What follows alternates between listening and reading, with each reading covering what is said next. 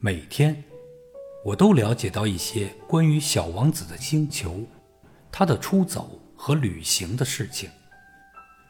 这些都是偶然从各种反应中慢慢得到的。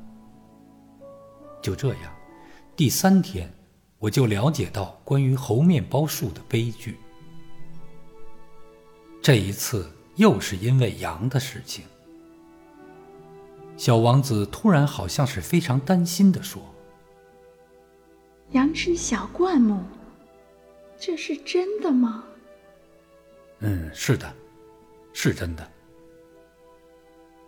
我不明白，羊吃小灌木这件事为什么如此重要。可小王子又说道：“所以，他们也吃猴面包树了。”我告诉小王子，猴面包树可不是小灌木，而是像教堂那么大的树。即便是带回一群大象，也啃不了一棵猴面包树。一群大象这个说法使小王子发笑。那可得把这些大象一只叠一只的垒起来。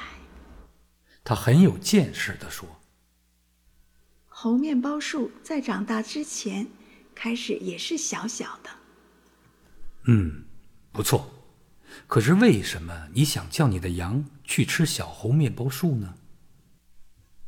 他回答说：“哎，这还用说？似乎这是不言而喻的。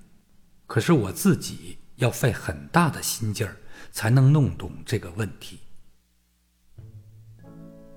原来，在小王子的星球上。”就像其他所有的星球一样，有好草也有坏草，因此也就有益草的草籽和毒草的草籽。可是草籽是看不见的，它们沉睡在泥土里，直到其中的一粒忽然想要苏醒过来，于是它就伸展开身子，开始腼腆地朝着太阳。长出一颗秀丽可爱的小嫩苗。如果是小萝卜，或是玫瑰的嫩苗，那就让它自由的生长。如果是一棵坏苗，一旦被辨认出来，就应该马上把它拔掉。